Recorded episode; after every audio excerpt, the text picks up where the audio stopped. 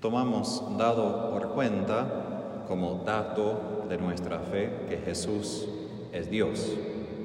Pero si volvemos en tiempo, nos ponemos en la situación de los judíos en el Evangelio de hoy, es un poco difícil llegar a tal conclusión.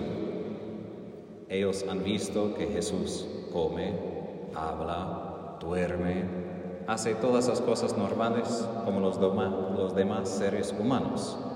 Y hoy, si alguien estaría frente de ustedes y dijera, bueno, yo soy Dios, probablemente diríamos entre nosotros, probablemente necesita un psicólogo o unos psicólogos para que pueda aprender un poco más sobre sus problemas.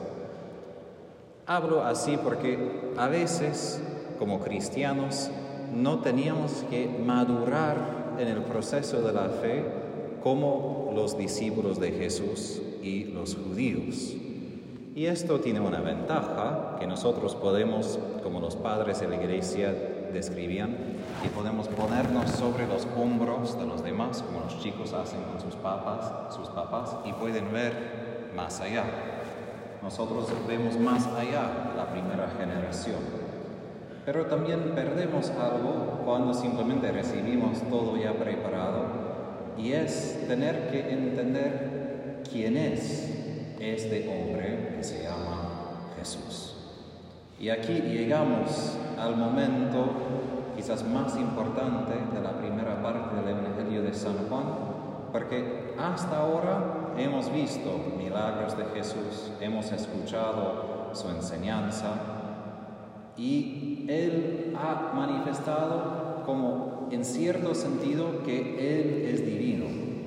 Pero hoy, al fin de ese diálogo, él dice, les aseguro que desde antes que naciera Abraham, yo soy. Podemos imaginar cómo sería escuchar a alguien que dijera tal cosa. Jesús utilizó el nombre de Yahvé, el sumo sacerdote podría decir una vez al año en el santo de los santos y sin que los demás escuchen, simplemente Él en ese único momento todo el año. Y Jesús diciendo que este Dios que ustedes alaban y dan culto en el templo es el mismo Dios que soy yo frente de ustedes. Esto es completamente nuevo por ellos. Y para mí me da mucha compasión por los que mataron a Jesús. No que quiero matar a Él, pero es muy fácil a veces decir como al menos en mi mente, ¿no? Qué tontos, ¿por qué harían tal cosa? No era obvio que era Dios, hacía milagros.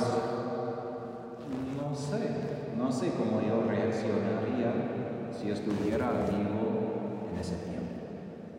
Y no hay otra cosa que hacer. O nosotros damos a Jesús toda nuestra vida porque es Dios, o lo apedreamos porque como C.S. Lewis dice, o Él es Señor, o es un loco, o es un mentiroso. Pero no puede ser que Jesús simplemente es un buen maestro, es un buen ejemplo, como Buda, los otros, las otras figuras religiosas en la historia de la humanidad. Eso no es posible, porque alguien que dijera, yo soy, o está mintiendo y lo sabe, o como digo, más que loco porque no entiende que es un ser humano como los demás, pues Dios. Y por eso al fin del Evangelio dice que tomaron piedras para apedrearlo, porque el libro de Levítico, eso es el castigo para los que blasfeman. Y lo que Jesús dice, o es la verdad o es blasfemo. Lo que en el contexto cultural de Jesús era el pecado peor que todo. Sería como hoy, se usa un ejemplo bien vivo, el ejemplo de los sacerdotes pedófilos. El pecado peor que podríamos imaginar. Oh, Jesús es lo mejor o lo peor. No hay otra cosa. Y por nosotros es importante reconocer que si decimos que Jesús es Señor, no es simplemente un dato de decir, bueno, es Dios, para reconocer qué quiere decir esto. Juan Pablo II en su primera homilía, cuando inauguró su pontificado, dijo las palabras, aprite le porte, abren las puertas, abren las puertas las fronteras de las economías, de los pueblos, de las naciones, de las familias. ¿Por qué? Porque si Él es Dios, si Él es Señor, le pertenece todo. Y la palabra todo quiere decir todo. Y esto no es fácil, porque como seres humanos somos bien territoriales a veces.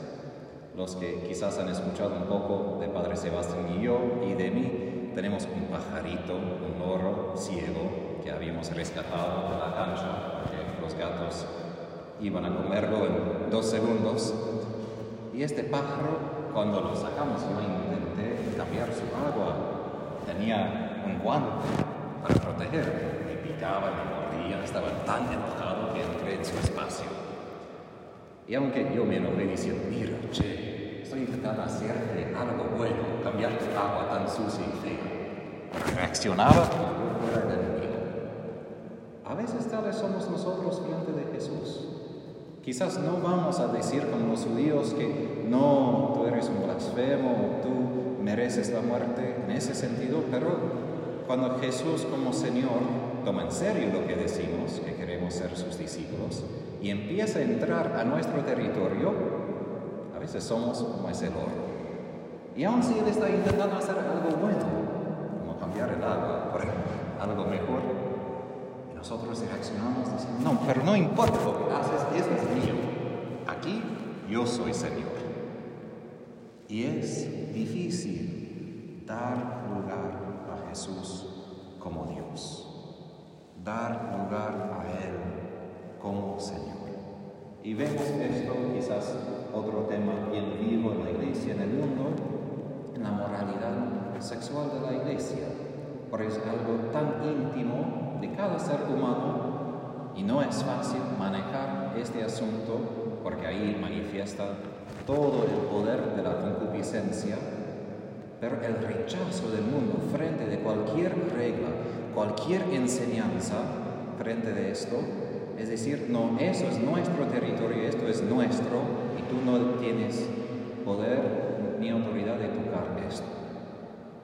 Pero si Jesús es Dios, sí, eso es suyo como los demás áreas del mundo, la política, la economía, nuestro dinero, nuestro tiempo libre, todo le pertenece. Y no simplemente en el sentido que en todo momento tenemos que arrodillarnos y rezar muy piadosamente. Es simplemente reconocer que si somos sus discípulos, somos sus discípulos siempre. Y como utilicé la frase de Juan Pablo II es pedir que el Espíritu Santo abra todas las puertas de nuestras vidas a Jesús. Y es de reconocer que como pecadores no todas las puertas ya están abiertas. Aun si estamos intentando seguirle, aun si queremos tener todas las puertas abiertas, todavía hay cerradas. Y en esa semana que viene, nosotros recordamos su muerte, su pasión, recordamos que nosotros participamos en esto. No simplemente para golpearnos y decir qué males que somos, pero de reconocer a veces la ambigüedad que tenemos frente de Él, como tenían los judíos, que tenemos como los judíos que madurar en nuestro reconocimiento que es Dios. Porque el dato que sabemos es una cosa, la realidad de reconocer que este hombre es mi Dios y mi Señor es algo que el corazón necesita mucho tiempo para conocer, reconocer y vivir. Pero sabemos que con Jesús como Señor, como nuestro Dios, todo florece. Aun si hay la cruz, aun si hay sufrimiento, pero cuando Él está en el centro, todo es mejor. Y sabemos esto simplemente si uso el ejemplo muy humano de la política, sabemos lo malo que pasamos cuando alguien con autoridad no la maneja bien. Y el otro lado, casi nunca experimentamos un político perfecto que lo hace tan bien que todos estamos contentos.